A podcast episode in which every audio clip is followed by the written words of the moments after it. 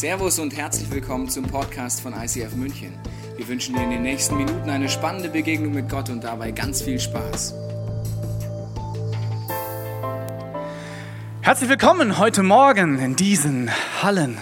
Ich sehe euch nicht, aber wenn ihr genauso kleine Augen habt wie ich, äh, weiß ich auch warum. Wie war es bei euch? Habt ihr euch gestern in den Schlaf geweint? Ja. Ja, war es so schlimm? Ja, bis nachts zwei, drei, vier Uhr vielleicht. Deswegen hast du jetzt die wunderbaren weichen Sessel, dass du dich ausruhen kannst und dass du langsam Hoffnung kriegen kannst. Vielleicht bist du auch hier und sagst, hey, mit Fußball habe ich überhaupt nichts am Hut. Auch dann gibt es Hoffnung für dich. Ja. Es gibt ja manche Dinge, die laufen nicht so, wie man sich das eigentlich wünscht. Ja. Jetzt gestern, war schon krass, aber ein viel krasseres Erlebnis war vor drei Jahren in meinem Leben. Ich hatte Geburtstag. Das ist nicht generell das Problem, aber ich habe an diesem Geburtstag etwas geschenkt bekommen. Vielleicht äh, wisst ihr das, ich spiele gerne Golf. Ich kann es nicht, aber ich spiele gerne. Ja. Das heißt, man braucht gute Freunde, mit denen man Golf spielt, weil sie müssen lange warten, bis man selbst den Ball findet. Und dann haben sich drei Freunde zusammengetan und haben gesagt, Basti, wir schenken dir zum Geburtstag einen Golftag mit uns, weil er sonst keiner mit dir gehen möchte. War sehr gut. Sie schenken mir also diesen Golftag. Wir setzen uns ins Auto, ins Navi, büb, büb, büb, genau da, wo wir hinwollen, die Adresse. Wir fahren los, dauert circa eine Stunde. Wir haben eine, Gei eine Guiden-Haudi. Eine, wie heißt es denn? Eine Riesengaudi. Ja, eine Riesengaudi haben wir uns, das geht's gut. Circa nach 45 Minuten sagt das Navi, bitte biegen Sie rechts ab. Wir biegen rechts in einen kleinen, kleinen Feldweg ab. Wenn du auch Golf spielst, weißt du, natürlich, Golfplätze müssen auf der Wiese sein, äh, weil ansonsten macht es keinen Sinn. Wir haben uns keine Gedanken gemacht, fahren weiter. Noch zwei Minuten bis zum Ziel. Eine Minute. Bei null Minuten sagt dann irgendwann das Navi, Sie haben das Ziel erreicht. Und wir standen mitten in der Pampa. Kein Golfplatz weit und breit, zwei Häuser und schauen auf zum Ortsschild. Und war der richtige Ort. Ich weiß auch nicht warum. Und dann gucken wir in der, in der Karte nach und merken, diesen Ort gibt es zweimal in Bayern. Einmal dort, wo wir sind und einmal 50 Kilometer weiter im Osten. Sehr schön. Ich weiß nicht, ob du das kennst, wenn du vertraut hast. Wenn du deinem Navi dein Leben übergeben hast und es führt dich nicht dahin, wo du es wolltest. Es kommt tiefes Misstrauen in dein Leben gegenüber Navigationsgeräten. Und was ich an diesem Moment gemerkt habe, ist, Freunde, traut nie eurem Navi, weil es weiß nicht wirklich, wo ihr hin wollt. Kennt ihr das, dass es Situationen in eurem Leben gibt, wo ihr euch sicher seid, dass der Weg definitiv der richtige ist? Und wenn du dann am Ziel angelangt bist, plötzlich merkst, Wuh, es ist nicht der richtige Weg, weil das Ziel stimmt einfach nicht. Bei mir ist es häufiger so. Es liegt wahrscheinlich nicht an mir. Ja. Wenn es bei dir auch häufiger so ist, es gibt Hoffnung. Es gibt eine Stelle in der Bibel, in der Offenbarung, vielleicht hast du jetzt in dem Laufe der, der Serie mal reingelesen und vielleicht merkst du, wow, diese Sendschreiben, die sind durchsetzt von Dingen, die man nicht einfach so versteht. Heute geht es um eine Gemeinde, äh, die in Pergamon ähm, äh, sitzt. Pergamon ist eine Stadt im heutigen, in der heutigen Türkei. Ähm, und diese Gemeinde bekommt einen sehr, sehr spannenden Brief. Als allererstes möchte ich dir diesen Brief vorlesen und dann werden wir Schritt für Schritt für Schritt herausfinden, was dieser Brief an Pergamon, nachdem das Pergament benannt worden ist, mit deinem und meinem Leben zu tun hat. Ich bin sehr aufgeregt, auch wenn meine Augen recht klein sind. Seid ihr bereit, mit einzusteigen in den Text der Texte? Heute, Pergamon. Meine schöne Lesestimme wird diesen Part unterstützen. Schreibe an den Engel der Gemeinde in Pergamon. Engel, der Leiter der Gemeinde. Der, dem das scharfe, beidseitige geschliffene Schwert zur Verfügung steht, lässt der Gemeinde sagen, ich weiß, dass dort, wo du wohnst, der Thron des Satans steht. Und trotzdem hältst du am Bekenntnis zu mir fest. Du hast dein Glauben an mich nicht verleugnet, auch damals nicht, als in eurer Stadt dieser Hochburg des Satans, mein treuer Zeuge, mein treuer Zeuge Antipas getötet wurde. Doch einen Vorwurf kann ich dir nicht ersparen. Du duldest in deiner Mitte Anhänger der Lehre Biliams. Und Biliam hatte Balak, den, Balak? Okay.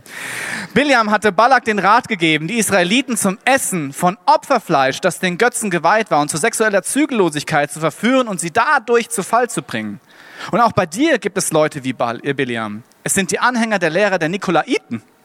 Darum sage ich dir, kehre um wenn du nicht umkehrst, werde ich nicht zögern, mich gegen dich zu wenden und mit dem Schwert, das aus meinem Mund kommt, gegen diese Leute Krieg zu führen. Wer bereit ist zu hören, achte auf das, was der Geist den Gemeinden sagt. Dem, der siegreich aus dem Kampf hervorgeht, werde ich von dem Manna zu essen geben, das jetzt noch verborgen ist. Und ich werde ihm einen weißen Stein geben, in den ein neuer Name eingraviert ist, den niemand kennt, außer dem, der ihr bekommt. Ein sehr einfacher Text. Ich weiß nicht, äh, wenn du schon mal Bibel gelesen hast und fängst damit an, könnte es herausfordernd sein. Und hier ist es wichtig, dass man sich diesen Text genau anschaut, weil Texte in der Bibel sind meistens wie das Internet mit Hyperlinks durchsetzt. Ein Hyperlink ist ja ein Wort, äh, wo ein Link hinten dran gelegt ist, der eigentlich zu einer ganz anderen Seite führt. Und so ist es in der Bibel auch. Hier sind viele, viele Hyperlinks drin. Zum Beispiel die Einleitung. In jeder dieser Briefe stellt Jesus sich ganz besonders vor. In diesem als das Schwert des Wortes. Und wenn man das liest, dann kann man, wenn man die Bibel recht gut kennt, sagen, Moment, das habe ich schon irgendwo mal gehört. Und dann ist es sehr, sehr weise, da mal hinzublättern, weil das ist die Information, die man braucht, um weiterzulesen. Diese, dieser, dieser Satz, dass Jesus sich als das Schwert äh, bezeichnet, das findet man in einem Brief, äh, der Hebräerbrief heißt. Und wenn man da mal hinblättert, dann steht dort, dann steht dort. Denn eines müssen wir wissen. Gottes Wort ist lebendig und voller Kraft. Das schärfste, beidseitig geschliffene Schwert ist nicht so scharf wie dieses Wort, das Seele und Geist und Mark und Bein durchdringt und sich als Richter unserer geheimsten Wünsche und Gedanken erweist. Kein Geschöpf ist vor Gott verborgen. Alles liegt offen und ungeschützt vor den Augen dessen da, dem wir Rechenschaft abgeben müssen. Hier geht es darum, dass Jesus sagt, wenn du mit mir unterwegs bist, dann wirst du wie bei einem ganz, ganz gut geschliffenen Schwert eine Entscheidung sehen. Einmal auf der einen Seite das, was wie ich bin, das meinem Stil entspricht. Und auf der anderen Seite das, was nicht meinem Stil entspricht. Und dieses Wort, das ist auch die Bibel. Und wenn ich dort lese, dann merke ich, ah, schau mal, ja, das ist Jesus Stil. Und das andere, das spürt sich irgendwie falsch an. Jesus sagt hier, wenn du mit mir unterwegs bist, dann bekommst du Klarheit. Es ist die Frage, für was braucht eigentlich Pergamon Klarheit? Was ist das für eine Stadt? Pergamon hat ca. 200.000 Einwohner, befindet sich im heutigen, in der heutigen Türkei. Und Pergamon ist eine sehr, sehr moderne Stadt für die damalige Zeit. Sie haben ein großes Monument mitten auf einem Hügel und zwar den marmornen Zeus-Tempel. Ein Riesenviech. Ich habe euch den mal mitgebracht. Legendär, oder? Dort wurde Zeus verehrt. Und zur Zeus-Verehrung gehört auch, dass es dort Tempelprostitution gibt. Also, wenn du äh, zu einer Prostituierten gehen wolltest, dann gehst du zum Tempel. Das kannst du heute mal ausprobieren, ob du heute noch zu einer Kirche gehen würdest, wenn du tatsächlich äh, eine Prostituierte suchst. Dort war es auch ganz normal üblich, dass äh, man äh, Opferfleisch, was man dort den Göttern geopfert hat, einfach auch isst. Für einen Israeliten undenkbar. Für ihn ist Opferfleisch was Heiliges. Hättest du das damals gegessen, dann hättest du gewusst, dass zwischen dir und Gott eine große Sünde steht, dass es am Ziel vorbei war. In dieser Stadt war es so, dass wenn du auf den Marktplatz gegangen bist und hast Fleisch gekauft, dann wusstest du nicht, ob das tatsächlich Opferfleisch war oder nicht. Eine schwierige Situation. Hinter diesem Tempel war eine der modernsten Bibliotheken der ganzen Welt. Über 200.000 Einzelschriften waren dort verzeichnet, die zweitgrößte Bibliothek. Wissenschaft war dort wirklich auf einem sehr, sehr hohen Level. Und hinter dieser Bibliothek war ein riesiges Theater mit 10.000 Plätzen, einfach mal so in den Fels gehauen, wo Theateraufführungen äh, stattfanden. Wirklich eine sehr moderne Gesellschaft. Und diese, diese, diese Christen in dieser Stadt, die kann man sich nicht so vorstellen, dass sie irgendwo dunkel zurückgezogen in einem kleinen Keller waren und alles nur für sich gemacht haben, sich nicht rausgetraut haben, sondern alles allein und heimlich gemacht haben. Nein. sondern sie waren einfach mitten in der Welt. Sie waren draußen, sie waren auf dem Marktplatz, haben Fleisch gekauft und hatten ein großes Problem. Weil es gab extrem viele Angebote, wie man sein Leben leben kann. Extrem viele Situationen, wo man nur entscheiden musste, hey, ist das eigentlich jetzt noch so, wie ich eigentlich das wollte? Oder ist es schon irgendwie ein Einfluss, der mich verändert und ich merke es schon gar nicht mehr? Es gab viele unterschiedliche Wege. Und welcher war der richtige? Und in dieser Situation befinden sich diese Christen. Und dann erzählt dieser Text, dass Er sagt, eigentlich hast du es ganz gut gemacht. Ihr Christen, was ihr getan habt, ist, ihr seid dagegen gegangen. Er hebt einen Mann hervor namens Antipas. Man weiß nicht genau, wer das ist, aber Antipas bedeutet gegen alle. Und er sagt, hey, das hat er richtig gut gemacht, weil er ist Gott hinterhergegangen, auch wenn es sein musste, dass es gegen alle um ihn herum war. Und er hat sich dafür töten lassen. Hey, das habt ihr richtig gut gemacht. Ihr seid mir treu geblieben. Aber eines kann ich euch nicht ersparen. Ihr duldet Leute in euren Kreisen, die einer anderen Idee nachhängen. Es war nicht so, dass er gesagt hat, hey, von außen kommt irgendwas heran, sondern in eurer Gemeinde, unter euch sind Leute, die sind wie Biliam. Und wer ist Biliam? Das ist wieder ein Hyperlink in den ersten Teil der Bibel. Biliam war ein Prophet und er wurde von einem König, der Balak heißt, ein Moabiterkönig, ja, ganz fiese Nummer. Ja, deswegen gibt es den auch heute nicht mehr. Es gibt Parallelen. Ja. Er wurde von Balak verführt, dass er sagt, hey, pass auf, verfluche das Volk Israel, weil es soll zerstört werden. Er beauftragt Biliam, den Propheten, gibt ihm viel Geld und Biliam versucht es. Er gibt alles, was er, was er nur an Flüchen kann, aber es funktioniert nicht. Gott zwingt ihn sogar, dann das Volk Israel zu segnen. Was ein Fail.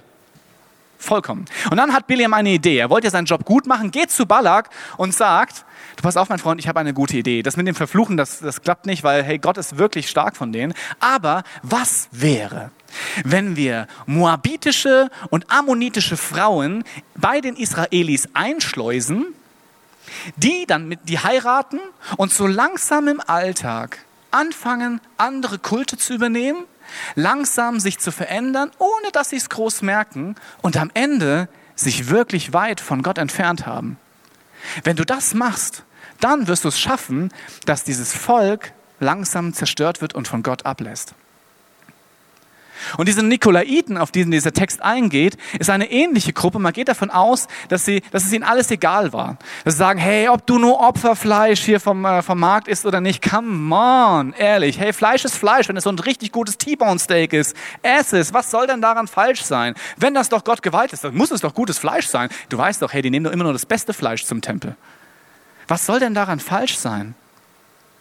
Und jetzt sagt Jesus in diesem Brief, hey, mach das nicht. Weil wenn du das machst, dann wirst du den Weg verlassen. Ich glaube, dass wir im 21. Jahrhundert fast die gleiche Herausforderung haben. Wir leben in München und München hat unglaublich viele Angebote an Lebensarten, an Lebensstilen, an Situationen, an Ideen, wie du in einzelnen Situationen handeln kannst.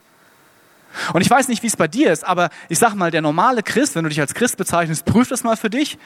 Der geht am Sonntag in die Kirche und hat unter der Woche vielleicht noch ab und zu Dinge, aber Gott ist auf der einen Seite schon wichtig, je nachdem, wie ernst du es nimmst.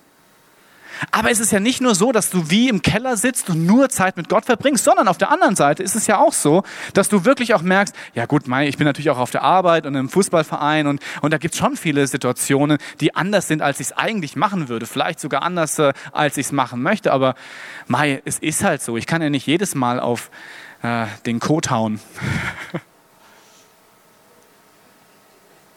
ja, sehr schön. Das ist echt spannend, weil ich glaube, dass es bei dir so ähnlich ist wie bei mir. Ich würde von mir sagen, ich bin Christ. Aber wenn ich auf die Arbeit gehe, dann ist es so, dass um mich herum wenige Leute den Glauben teilen, den ich habe. Und es ist gar nicht so einfach, da stehen zu bleiben, wo man eigentlich ist. Zu sagen, nee, das und das und das glaube ich. In den häufigsten Fällen ist es eigentlich eher die anstrengendere Variante. Wenn du zum Beispiel, und das könnte ja wirklich sein, davon überzeugt bist, dass Gott einfach, wenn du ein Gebet sprichst, sprichst, heilt, wenn du das erlebt hast, und du würdest einfach am nächsten Tag bei deiner Arbeit einlaufen und jemand ist krank und du sagst, haha, ich habe eine gute Lösung für dich, komm mal kurz alle her. Also passt auf. Ich bin fest davon überzeugt, Gott kann durch Gebete heilen. Wir machen das jetzt so. Ich werde jetzt die Hand auflegen. Wo tut's denn weh? Und dann sage ich, ja, vielleicht hier so an der Hüfte. Also, oh, vielleicht tut es noch irgendwo anders weh, weil das ist ein bisschen schwierig mit Hand auflegen. Aber vielleicht irgendwo anders, am Kinn, okay. Und du legst die Hand auf und sagst, in Jesu Namen, du wirst geheilt sein. Dann werden die wenigsten Leute drumherum stehen und sagen, genau, endlich macht's mal jemand. Ich hab's die ganze Zeit im Herzen gehabt. Gott kann heilen. Woo, du hast ja richtig einen Arsch in der Hose, dass du aufstehst und dass du das endlich mal machst. Ich hätte es mir so gewünscht. Ist es so? Bei mir wäre es nicht so. Wenn ich das machen würde, dann wäre es schon herausfordernd. Leute würden sagen, wow, Basti, ganz ehrlich, ich dachte, du wärst ein Top-Typ, aber das klingt schon komisch, was du da sagst. Glaubst du das wirklich? So, ja, ja. Und dann hätte ich schon komische Blicke. Wahrscheinlich würde meine, mein Ansehen auf jeden Fall erstmal sinken. Gesetzt den Fall, es funktioniert. Cool. Gesetzt den Fall, es funktioniert nicht. Es gibt viele Situationen, die sind sehr, sehr herausfordernd. Aber ich glaube, es sind häufig auch die kleinen Situationen.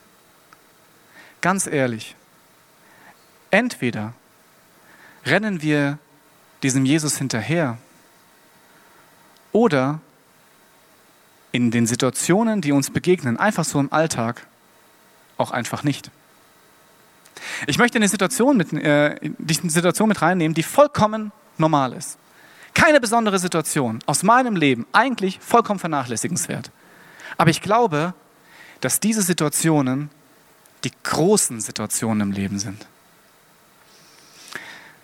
In meinem Kollegium gibt es unterschiedliche Personen. Große und kleine, dicke und dünne, nette, freundliche und auch nicht so freundliche. Ein stinknormales Kollegium. Ihr wisst, ich bin Lehrer. Und jetzt der Punkt, in meinem Kollegium gibt es auch eine Person, mit der will keiner etwas zu tun haben. Wenn man in das Lehrerzimmer reinkommt, sitzt diese Person immer alleine. Und am Anfang dachte ich mir, vielleicht kennst du das auch, hey, keiner hat es verdient, alleine zu sein.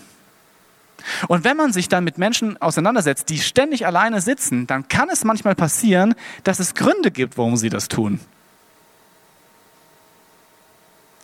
Das sagt keiner gerne. Aber es gibt Menschen, die reden sehr viel und nach fünf Minuten denkst du dir, ey, ich kann noch gar nicht zu Wort, das ist unangenehm. Es gibt sogar Menschen, die haben ganz, äh, ganz, ganz komische Parfums, wo du denkst, wow, wo hast du denn das her? Und dann kann man nachvollziehen, dass die Leute auch nicht alle, ich sag mal, vom Teufel besessen sind, äh, weil sie nicht mit diesen Leuten zu tun haben wollen, sondern dass es einfach eine normale Reaktion ist. Wir haben eine Person in unserem Kollegium, da ist es auch so. Und wenn ich dann in dieses leere Zimmer reinkomme und merke, alle sitzen woanders und die eine Person sitzt dort, dann habe ich unglaublich viele verschiedene Möglichkeiten, etwas zu tun. Ich kann es so tun, wie alle anderen auch. Ich gehe an einen Tisch, wo Leute sitzen, die ich mag, und dann äh, trinke ich was, einen Kaffee und, äh, und rede und, und, äh, und habe Spaß. Ich könnte auch einfach, wenn diese Person mich anspricht, wie es wie alle anderen tun, sagen, ach ja, ist interessant. Mhm. Ja, nee, ist echt schlimm. Oh ja, ja, ja, ja. Du, ich muss gerade kopieren gehen. Das könnte sein. Ich glaube tatsächlich, dass du und ich eine Herausforderung haben. Wenn du dir diese, diesen, diese, diese Stelle in der Offenbarung nochmal neu anschaust, dann gibt es eine Stelle, die ist extremst unangenehm. Die lese ich dir mal vor und schau mal, wie das auf dich wirkt.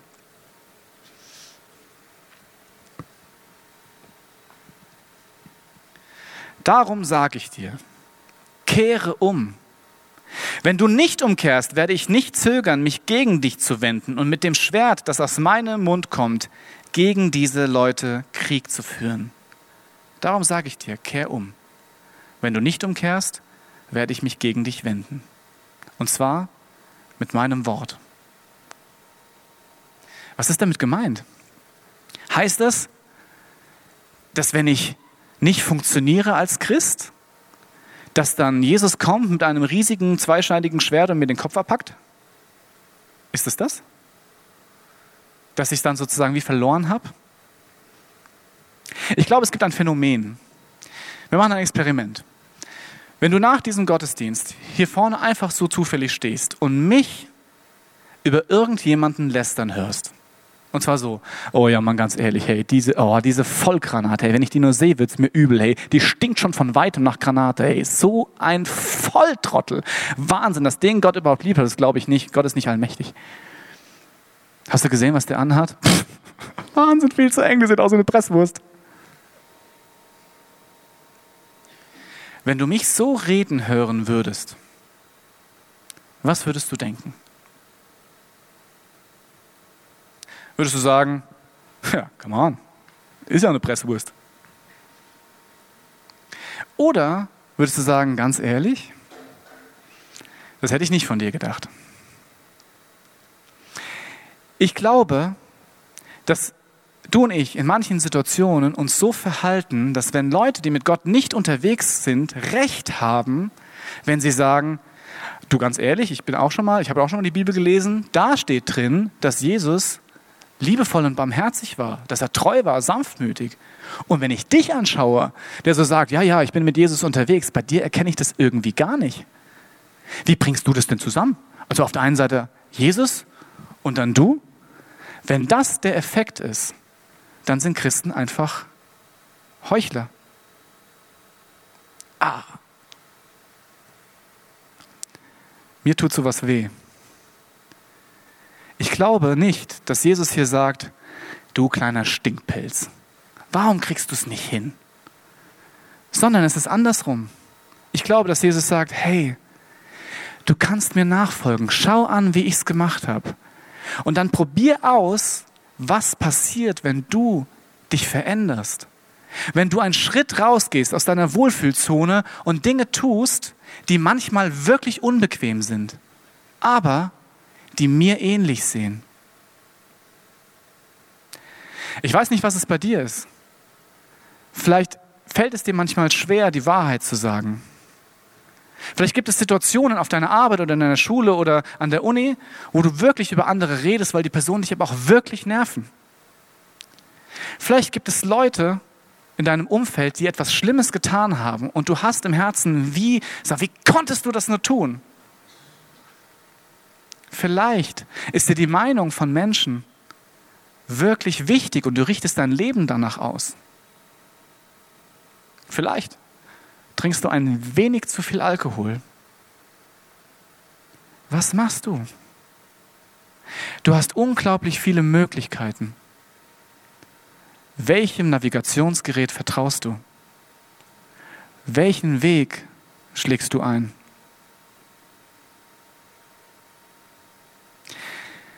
In dieser Situation in meinem Lehrerkollegium war vor einer Woche eine für mich besondere Situation und sie ist wieder vollkommen alltäglich. Wir hatten eine Lehrerkonferenz, ich komme rein in den Raum, die eine Person, von der ich euch erzählt habe, sitzt alleine an einem Tisch und die anderen sitzen an anderen Tischen. Ich komme rein und sehe Kollegen, die ich mag und plötzlich kommt mir ein Gedanke. Basti, bitte, setz dich an den Tisch von dieser Person. Und der erste Reflex ist, Ich war müde, es war nachmittags, ich wollte nach Hause und es war gerade nicht auf meiner Agenda, Germany's Next Top Christ zu sein. Kennst du das? Du bist einfach mal privat unterwegs. Ja? Und in diesem Moment hatte ich wie einen Gedanken. Jetzt, Basti, ist die große Chance, es anders zu tun als alle anderen. Jetzt ist die Chance, einen Unterschied zu machen. Und der einzige Job ist, bitte, geh durch das Klassenzimmer durch und setze dich an diesen Tisch. Und ich dachte mir, hey, eigentlich ist es so simpel. Weil was passiert ist, ist einfach. Ich gehe durch dieses Klassenzimmer durch, setze mich an den Tisch, schaue in die Augen dieser Person und da war Dankbarkeit. Weißt du, wie, ja, weißt du, wie scheiße es ist, an, alleine an einem Tisch zu sitzen und zu wissen, dass sich keiner hinsetzt, weil dich einfach keiner mag? Und wie durchbrechend es plötzlich ist, wenn es einfach mal jemand tut. Und es hat nicht wehgetan. Ich glaube, es gibt viele Situationen in deinem und in meinem Leben, das sind meistens die kleinen Dinge, die große Wunder sind, wo du dich einfach entscheidest, einem anderen Navigationsgerät zu vertrauen und in diese Richtung zu gehen. Manchmal ist es ein ganz, ganz leiser Schritt, kriegt keiner mit. Manchmal ist es sogar so, dass du es alleine bist wenn du Gedanken hast, wo du denkst, oh Mann, die Person nervt mich und du denkst dir, stopp, nein. Eigentlich wünsche ich mir, dass ich diese Person lieben kann. Das kriegt keiner mit. Manchmal sind diese Schritte groß und rebellisch. Wenn alle in eine Richtung laufen und du sagst, nein, stopp, ich nicht. Weil über diese Person wird auch sehr, sehr viel gelästert. Da gab es eine Situation und kommt ein Kollege und sagt, was die schon wieder gemacht hat und was nicht alles. Und dann hast du zwei Möglichkeiten. Hey, entweder sagst du ehrlich, ah ja, voll, du hast vollkommen recht. Zweite Möglichkeit, du sagst gar nichts. Oder dritte Möglichkeit, du sagst, sag mal, also eigentlich glaube ich das nicht. Ich glaube, die Person hat einen Grund. Am Anfang ist das mega unpopulär. Als ich am Anfang aufgehört habe zu lästern, da habe ich wirklich nichts gesagt. Ich war wie der Partycracker. Crasher, nicht Cracker. Oh. Ein Partycrasher. Wenn du irgendwo unterwegs warst, alle lästern, ich sag nichts. Nach Wochen kamen aber die ersten Leute und haben Dinge erzählt, die sie sonst keinem erzählen. Und warum? Weil sie wussten, dass ich es nicht weitererzähle. Angenehm ist das nicht. Aber der Effekt ist unglaublich. Und was ich schwierig finde, ist in diesem ganzen Wirrwarr herauszufinden, was ist es denn? Welcher Pfeil ist der richtige? Und jetzt sagt Jesus in diesem, in diesem, in diesem Sendschreiben, der Pfeil bin ich, ich bin das Schwert, was Klarheit bringt. Das Schwert, das beidseitige Schwert, das Wort wird Klarheit bringen. Das finde ich spannend.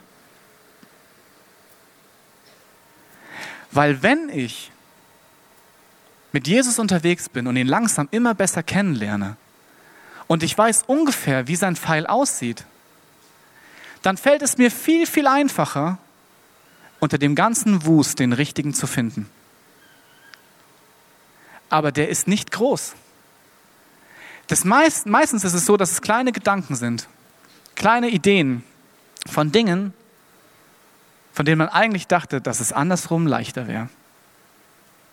Aber Jesus sagt etwas sehr, sehr Spannendes, auch in diesem Sendschreiben an die Gemeinde in Pergamon. Und zwar verspricht er, dass es eine große Belohnung geben wird. Das findet man am Ende dieses Sendschreibens. Da steht, denn der siegreich aus dem Kampf hervorgeht, werde ich von dem Manna zu essen geben, das jetzt noch verborgen ist. Und ich werde ihm einen weißen Stein geben, in dem ein neuer Name eingraviert ist, den niemand kennt, außer dem, der ihn bekommt. Wenn in der Bibel jemand einen neuen Namen bekommt, dann hat er einen Kampf gewonnen, einen Glaubenskampf. Etwas, wo er vorher davon dachte, das schaffe ich nie und plötzlich befähigt ihn Gott, etwas Größeres zu tun. Bei Abraham war das so. Am Anfang hieß er Abram und später wurde er zum Vater aller Völker, Abraham. Oder bei Simon war es so. Simon war ein normaler Fischer und Jesus gab ihm den Beinamen Petrus, der Fels. Die bekannteste, wahrscheinlich äh, bekannteste Person von Saulus, einem Christenverfolger, wird Paulus, der größte Theologe der damaligen Zeit. Ich glaube tatsächlich, dass Jesus hier sagt, wenn du anfängst, dem richtigen Pfeil in den kleinen Situationen des Alltags zu folgen, dann könnte es sein, dass du als Mensch bekannt wirst, dessen Namen etwas mit Jesus zu tun hat. Vielleicht wirst du bekannt für deine Barmherzigkeit, für deine Treue, für deine Klarheit, für deine Zuversicht, für deine Selbstbeherrschung, vielleicht für deine Liebe. Auf jeden Fall wirst du bekannt als Mensch, der nicht einfach mitmacht, sondern der Leben bringt in das Leben von anderen. Dafür bist du gemacht. Du hast die Möglichkeit, aufzustehen und Leben zu spenden. Immer da, wo du gerade bist. Ich glaube, diese Dinge, Liebe, Treue und Zuversicht, sind Dinge, die mitten im Leben passieren. Manche Leute glauben, hey, wenn ich mit Jesus unterwegs bin, dann bin ich wie von dieser Welt weg. Dann befinde ich mich vollkommen außerhalb des Weges. Und dann kann ich hier stehen und sagen, hey, die Welt ist so schlimm, da muss man unbedingt was tun. Und dann sendet man wie Botschafter in die Welt, aber die sehen auch aus wie kleine Aliens. Weil sie einfach von ihrem Herzen wirklich gute Dinge in ihrem Herzen haben, aber sie sprechen gar nicht mehr so. Und sie sind wie von einem anderen Planeten.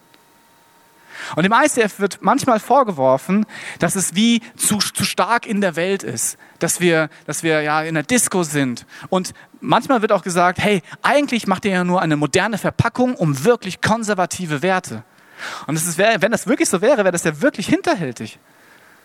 Man würde sagen, hier, pass auf, wir machen alles blim blim und wenn du dann drin bist, ja, dann kommen die ganz, ganz schlimmen Dinge. Aber dann bist du halt schon mal drin.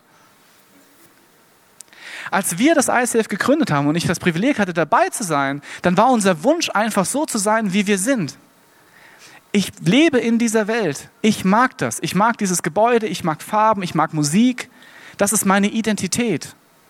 Aber Jesus sagt mal im Johannesevangelium, wir sind in dieser Welt, am Arbeitsplatz, bei den Freunden, im Verein, überall dort. Aber wir sind nicht von dieser Welt. Den Pfeilen, denen wir folgen, sind nicht die, denen alle folgen, sondern ich habe mich entschieden, hier diesem weißen Pfeil zu folgen. Manchmal ist es sehr, sehr leise und unauffällig. Aber manchmal ist es auch laut und rebellisch. Wo stehst du? In welchen Situationen merkst du, ja ehrlich, ich weiß auch nicht, wem ich folgen soll? In welchen Situationen merkst du, wenn du aufstehen würdest, wo könntest du einen Unterschied machen? Weil Jesus sagt, dafür bist du designt, einen Unterschied zu machen. Aber dafür braucht man Mut. Weil wenn ich in diesen Situationen bin, habe ich Angst. Angst zu verlieren. Angst, nicht geliebt zu werden. Aber der Effekt, wenn man überwindet, ist vollkommen anders. Menschen beginnen Vertrauen zu bekommen und Leben entsteht. Ihr habt jetzt die Möglichkeit, in den nächsten paar Sekunden und Minuten einfach Musik zu hören und selbst mit Gott auszuhandeln. Hey, wo wünschst du dir eigentlich, dass ich aufstehe? Wo sagst du, komm, ich weiß, dass du es kannst. Durchbrech die Wand. In welchen Situationen könntest du einen Schritt gehen? Und nach dieser Zeit komme ich auf die Bühne und bete mit euch. Und wenn du möchtest, kannst du mitbeten, dass Gott dir den Mut schenkt, es einfach mal auszuprobieren.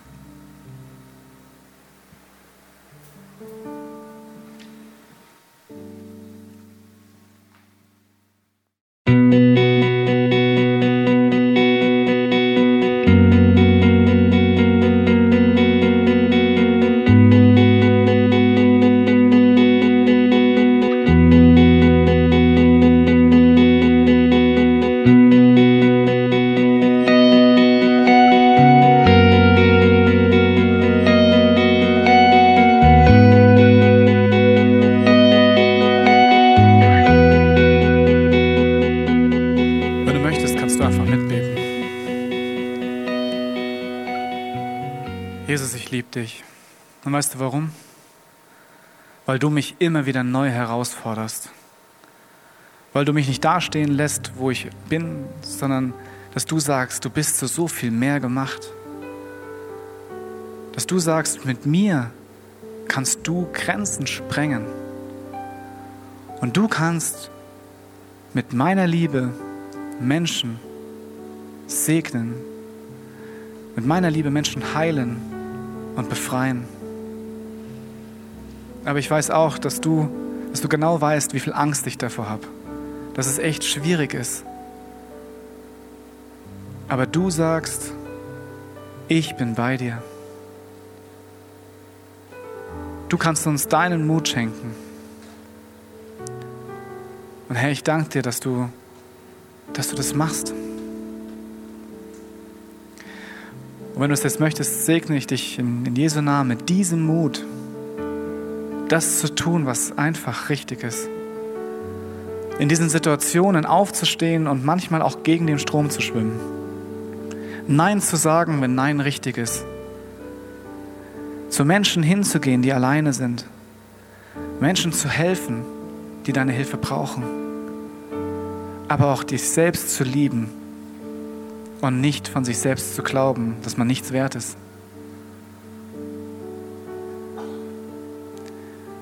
Herr, ich danke dir, dass du uns jetzt einfach ernst nimmst, wenn wir sagen, ja, ich will aufstehen und bitte lass mich nicht im Stich.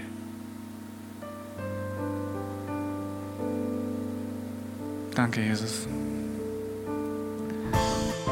Wir hoffen, dass dir diese Predigt weitergeholfen hat. Wenn du Fragen hast, kannst du gerne an info at icf-moenchen.de mailen und weitere Informationen findest du auf unserer Homepage unter www.icf-moenchen.de.